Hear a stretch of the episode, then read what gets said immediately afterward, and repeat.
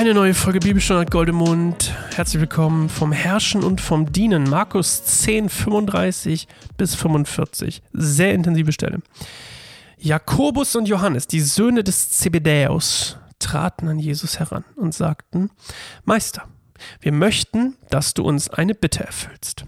Was wollt ihr? fragte er. Was soll ich für euch tun? Sie antworteten, wir möchten, dass du uns in deiner Herrlichkeit neben dir sitzen lässt den einen an deiner rechten Seite und den anderen an deiner linken Seite. Ihr wisst nicht, um was ihr da bittet, entgegnete Jesus. Könnt ihr den bitteren Kelch trinken, den ich trinken werde, und die Taufe empfangen, mit der ich getauft werden muss? Das können wir, erklärten sie. Da sagte Jesus zu ihnen, den Kelch, den ich trinke, werdet ihr zwar auch trinken, und die Taufe, mit der ich getauft werde, werdet ihr auch empfangen. Aber darüber zu verfügen, wer an meiner rechten und meiner linken Seite sitzen wird, das steht nicht mir zu. Wer dort sitzt wird, das ist von Gott bestimmt. Wer dort sitzen wird, das ist von Gott bestimmt. Die übrigen zehn Jünger, wir machen mal kurz den Break. Das sind nämlich so ein bisschen zwei Teile. Okay. Also, Johannes und Jakobus, die Söhne des Zebedäus, geiler Name übrigens, wollen quasi wieder, ihr kennt es ja schon, die wollen in der Rangordnung oben sein. So. Und deswegen wollen sie an der linken und an der rechten Seite sitzen. Und Jesus sagt dann etwas metaphorisch, dass das nicht so prickelnd ist. Später sagt er dann, dass es gar nicht von ihm bestimmt wird, aber er, er glaubt zu wissen, dass die Jünger eigentlich gar nicht wissen, die beiden, äh, was sie da fragen. Und ich habe bei dem, denk, bei dem Bild denke ich immer an die Kreuzigung, weil neben ihm ja noch zwei Leute gekreuzigt werden. Und ich kann mir einfach nicht, ich kann es mir einfach nicht aus meinem Kopf streichen und es mag totaler Quatsch sein, dass das so ein, das Bild war, was Jesus da so ein bisschen ähm, auch beschrieben wird. Denn der Kelch ist hier quasi sinnbildlich für das göttliche Gericht also den Kelch, den er trinken wird, ist das göttliche Gericht, also quasi die Sünde zu tragen für die Menschheit. Und dann die Taufe, im, also das Teuf, das alttestamentliche das testamentliche Bild davon war, ähm, war Taufe quasi vom Wasser überspült zu werden. Und das war wiederum ein, eigentlich ein, so, ein, so eine Metapher für Unglück, vom Unglück überwältigt zu werden. Das heißt, er nimmt diese beiden Begriffe hier eigentlich eher als negativ konnotiert. Und das überträgt er quasi auf, den, auf das Leid, was ihm passieren wird. Und ich glaube, er merkt, dass Jakobus und Johannes nicht ganz verstehen, was ihm blüht. Und dann denkt sie, ach, ich will äh, zur Linken und zur Rechten sitzen. Und vielleicht denken sie auch immer noch, dass Jesus ein politischer Herrscher wird und die, möcht, möchte, die möchten gerne halt weit oben in der Herrschungsreihenfolge sein. Dann lesen wir weiter 41. Die übrigen zehn Jünger hatten dem Gespräch zugehört und ärgerten sich über Jakobus und Johannes. Na, da sehen wir wieder die Rangordnung, der, der, die Eifersucht untereinander. Da rief Jesus sie alle zusammen und sagte, ihr wisst, dass die, die als Herrscher über die Völker betrachtet werden, sich als ihre Herren aufführen und dass die Völker die Macht der Großen zu spüren bekommen. Bei euch ist es nicht so. Im Gegenteil. Wer unter euch groß werden will, soll den anderen dienen.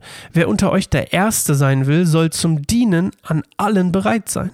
Denn auch der Menschensohn ist nicht gekommen, um sich dienen zu lassen, sondern um zu dienen und sein Leben als Lösegeld für viele hinzugeben. Und das hatten wir schon mal, ihr erinnert euch.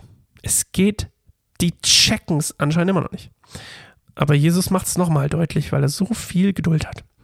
Er sagt nochmal, Leute, ihr checkt's nicht. Es geht nicht darum, wer herrscht. Die Herrscher, die sich zum Herr, die sich als Herren aufführen und die Macht der Großen zu spüren, den, den Kleinen, den Volk zu spüren geben, das sind nicht die Ersten im Himmelreich, das werden die Letzten sein. Ihr wisst ja, ne? Die, die mal die Ersten, die Ersten waren, die kommen als. Und wer groß sein will im Himmel, im Reich Gottes, der muss am geringsten sein und soll allen zum Dienst bereit sein. Und dann erklärt er nochmal Jesus selbst, er selbst sagt, ich bin nicht gekommen, um mich bedienen zu lassen, also um zu herrschen und meine Macht auszuüben, sondern um zu dienen. Also der Geringste zu sein und dann mein Leben für alle hinzugeben. Schön. Ich mag das sehr. Ich finde, das ist eine sehr, sehr wichtige Message, vor allem für uns Männer, oder? Vielleicht hört es auch gar kein Mann, wer weiß. Aber wir sind ja so. Nee, ich sag's jetzt nicht, ist ja hier nicht äh, Rated R oder was auch immer. Ähm, wir sind so darauf, wir sind so aus, irgendwie Alpha oder was auch immer Tiere zu sein oder irgendwo oben in der Rangordnung und Hackordnung zu stehen. Und das ist eigentlich schön. Ähm, weil es eigentlich nur darum geht, wer am meisten bereit ist zu dienen. Und auch daraus sollte kein Wettstreit entstehen. Ne? Ihr erinnert euch an die Taten. Es hängt ja hier auch alles zusammen.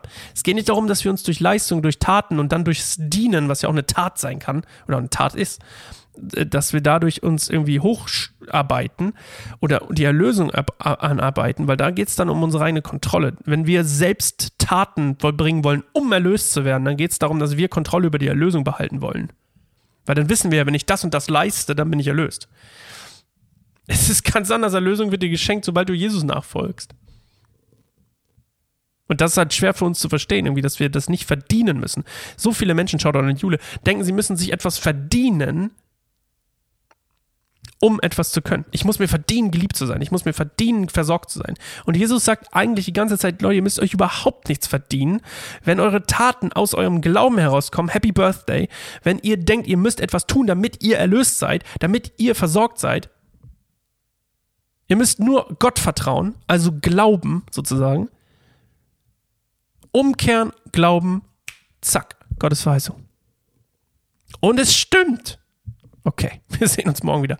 Geile Folge. Ciao.